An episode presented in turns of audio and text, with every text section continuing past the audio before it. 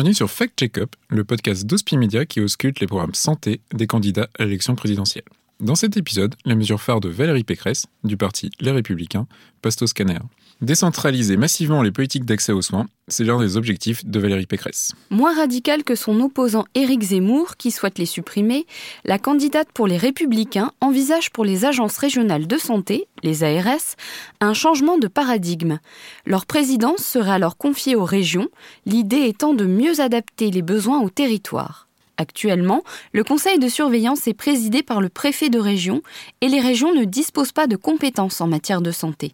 Ce serait donc une manière de les intégrer. Il faut rappeler que les ARS établissent pour leur territoire un projet régional de santé répondant aux besoins de la population. Elles sont donc d'ores et déjà censées apporter les garanties à la population en matière d'accès aux soins. Dans cette idée de décentralisation, Valérie Pécresse propose que les professionnels de santé de chaque région se regroupent au sein d'une alliance et établissent en six mois un plan d'action. Il doit permettre de réduire les délais d'attente, assurer la permanence des soins et faciliter l'accès aux soins. Cela veut dire que les professionnels de santé ne sont pas sollicités sur ces questions? Les textes réglementaires souhaitent en tout cas qu'ils le soient. Sur la permanence des soins, sujet aussi évoqué par Éric Zemmour, ce sont les ARS qui organisent le dispositif, mais avec l'aide des comités départementaux de l'aide médicale d'urgence des comités dans lesquels les professionnels de santé sont justement représentés. Pour ce qui est de leur projet régional, les ARS s'appuient sur une démarche de consultation à laquelle les professionnels de santé, mais aussi les usagers, sont étroitement associés. Côté soignant, la candidate des Républicains ne se démarque pas des autres, puisqu'elle propose, elle aussi, une augmentation des effectifs. En effet, sur ce sujet, elle évoque dans son programme le chiffre de 25 000 soignants formés et recrutés en plus sur l'ensemble du quinquennat soit 5 000 par an, pour un coût estimé par l'Institut Montaigne de 2,5 milliards d'euros sur 5 ans. Côté ressources médicales, la candidate LR vise la création d'une quatrième année de formation dans les déserts médicaux et créer ainsi 4000 docteurs juniors de médecine générale d'ici 2025.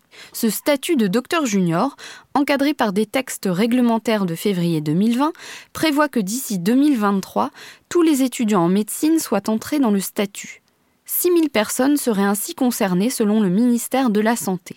Partant d'une rémunération annuelle brute de 32 000 euros, la mesure de Valérie Pécresse pour les seuls 4 000 docteurs juniors qu'elle envisage s'élèverait à 128 millions d'euros. La candidate des Républicains avance plusieurs mesures en faveur de l'hôpital. Elle lui dédie même un axe spécifique de son programme. Ainsi, elle souhaite mettre fin à, je cite, la pluie de circulaires et simplifier les démarches sans plus de précision. Elle propose de supprimer une partie du personnel administratif pour donner, je cite, du souffle à l'hôpital. Cette débureaucratisation du fonctionnement de l'hôpital se ferait au profit des chefs de pôle et de services. Autre sujet, celui de la tarification à l'activité.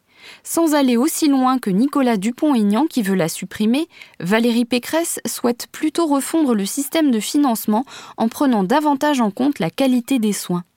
En soi, cela voudrait dire aller plus loin que l'actuelle incitation financière qui introduit depuis 2016 une part liée à la qualité dans le financement des établissements de santé. Un mécanisme de pénalité a même été introduit récemment. En 2021, l'enveloppe dédiée à cette incitation atteint les 450 millions d'euros contre 50 millions d'euros en 2018. Une enveloppe conséquente, donc, dont il faut tenir compte. Mesure symbolique s'il en est, la candidate des Républicains propose de passer la consultation chez les médecins généralistes à 30 euros. Et sans reste à charge pour les patients. Mais passer des 25 euros actuellement aux 30 euros ne sera pas sans conséquences financières, car elle impliquera d'augmenter la prise en charge de la consultation par l'assurance maladie à hauteur de 22,5 euros contre 17,5 euros actuellement. Selon les calculs de l'Institut Montaigne, cela impliquera un coût annuel pour les finances publiques de 1,3 milliard d'euros par an. Merci Géraldine Tribault pour ce décryptage. Vous pouvez consulter le programme en intégralité sur le site valériepécresse.fr. Demain, notre prochain patient sera Jean-Luc Mélenchon. En attendant, vous pouvez écouter ou réécouter nos précédents examens sur hospimedia.fr ou sur votre plateforme d'écoute préférée. Fact Check-up, un podcast d'Hospimedia réalisé par Perrine Debacker, Géraldine Tribault et Jérôme Robillard. Au mixage et à la création sonore, Alexandre Debuchy.